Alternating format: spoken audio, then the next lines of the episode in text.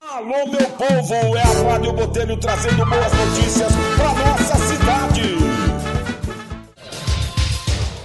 Olá, sejam bem-vindos. Você está na Rádio Botelho e hoje tem informações sobre saúde mental das mamães. Projeto de lei do deputado defende a aplicação de um questionário para investigar depressão perinatal em gestantes e puérperas, que são mamães que deram à luz recente em rede de saúde pública e privada no estado. Essa foi a Rádio Botelho, nós vamos ficando por aqui e até a próxima. Esse é apenas o começo. Vote Botelho 44650, Grosso, buscando recursos, viabilizando projetos, criando oportunidades.